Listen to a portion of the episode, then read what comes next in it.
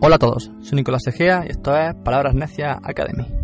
Bueno, bueno, dos semanas sin subir audio. Algunos pensaréis que estaba muerto, pero no es el caso. Como muchos sabéis, aparte de dar técnicas de estudio y demás, eh, yo sigo estudiando y bueno, he tenido estas dos semanas llenas de exámenes, audiciones, conciertos, ensayos. Hasta me ha tiempo a estrenar una obra que la tenéis, tenía un pequeño resumen por mis redes sociales, así que si tenéis un tiempo para echarle un vistazo, echárselo que está Está muy chula. Bueno, una de las cosas que más han sido objeto de vuestro interés últimamente es cómo preparar correctamente un examen tipo test.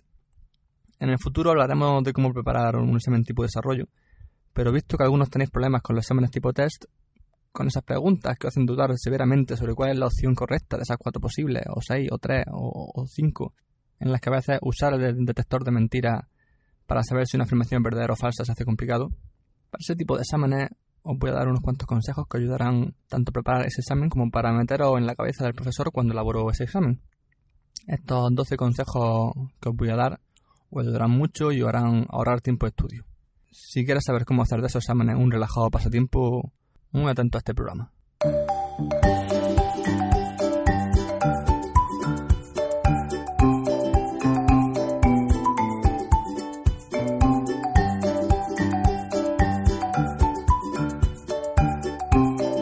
Antes de comenzar a daros trucos psicológicos para meteros en la piel del profesor y técnicas de estudio para exámenes tipo test, dejadme deciros que aunque sean trucos muy fiables, es probable que en alguna ocasión no se cumplan. Por ello, no sigáis los trucos ciegamente sin pensar antes un poco sobre lo que os están preguntando, ¿vale?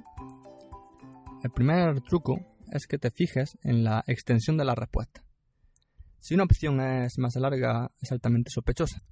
Ese tipo de opciones suelen ser copiadas directamente del temario y el profesor se inventa algo rápido para elaborar las otras opciones. Por ello, activar la alarma cuando veáis una opción muy larga porque esa va a ser la respuesta correcta en la mayoría de los casos.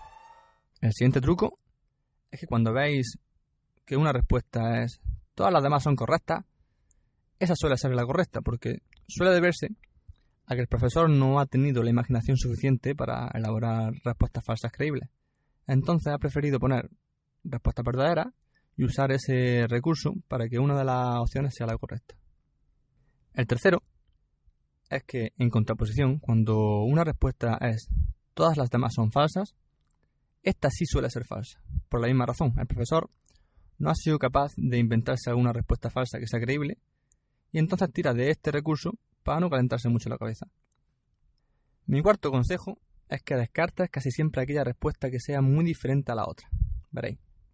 A veces en los exámenes tipo test se dan opciones muy parecidas en las que simplemente se cambian algunos pequeños detalles. Pues bien, es más probable que una de las opciones parecidas sea la correcta porque el profesor está buscando que dudes entre todos los detalles que te dan y que elijas aquella que es totalmente correcta.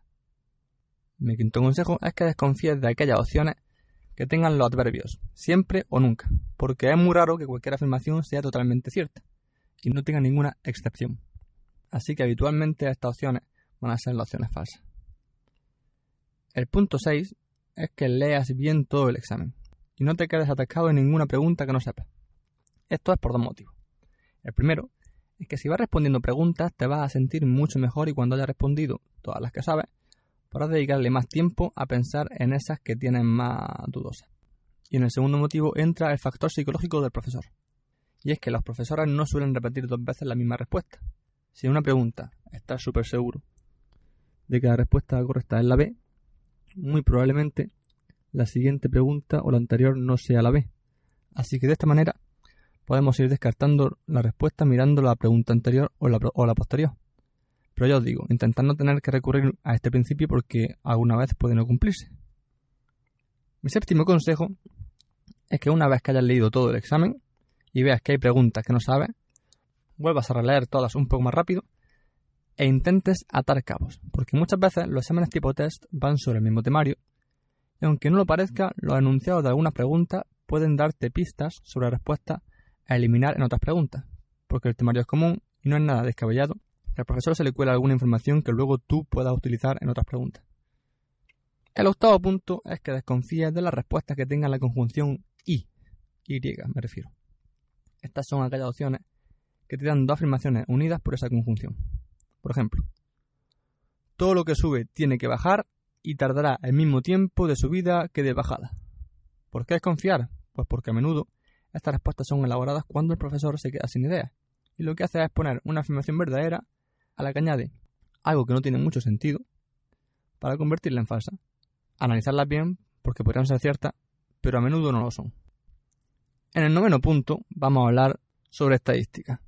Y es que en los test de verdadero o falso las respuestas verdaderas son más numerosas que las falsas. Así que si al responder todas las preguntas que sabías tienen más falsas que verdaderas, es bastante probable que haya alguna que otra verdadera en las que te faltan por responder. De igual manera, si en alguna pregunta tienes dudas entre verdadera o falsa y te la tienes que jugar, es probable, repito, no infalible, que decantarse por la verdadera sea lo mejor. Por esto, porque yo os digo que la estadística dice que las verdaderas son más numerosas. El décimo consejo también tiene que ver con la estadística. Veréis.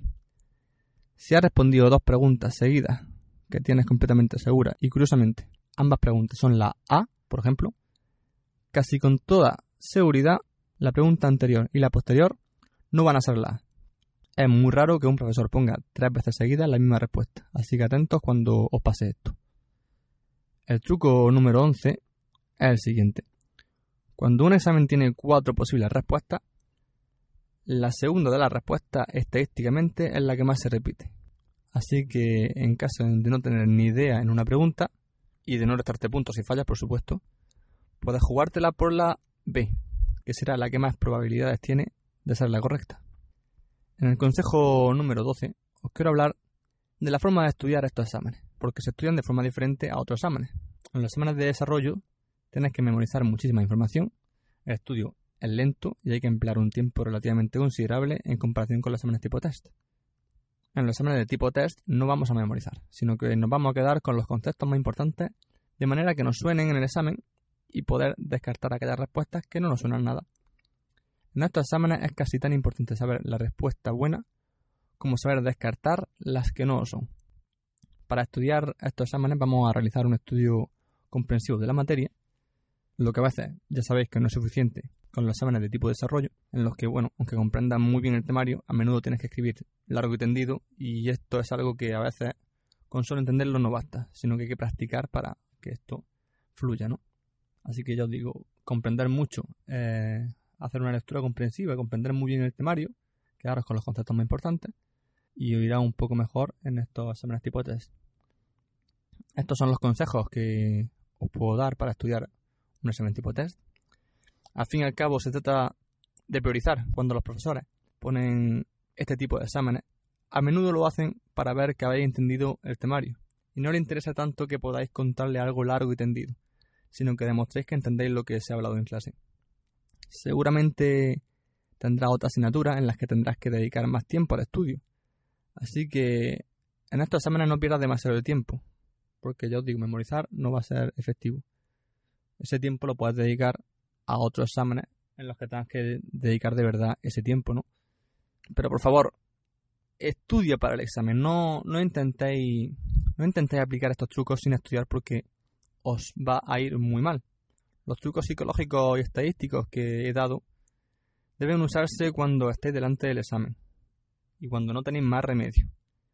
Pero no intentéis sustituirlos por el estudio porque os condenaréis al fracaso.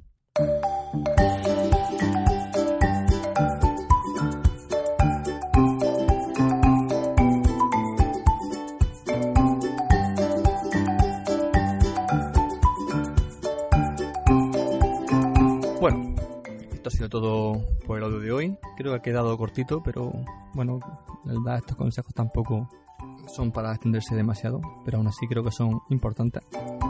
Espero que os haya sido de utilidad.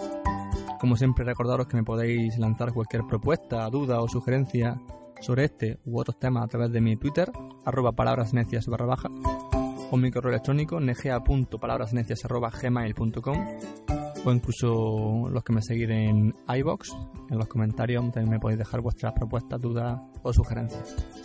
Que paséis un buen día, un abrazo y nos escuchamos en la próxima. Y próximamente, en Palabras Necias Músicas, haremos una segunda audioclase donde profundizaremos en el estudio de escalas y arpegios.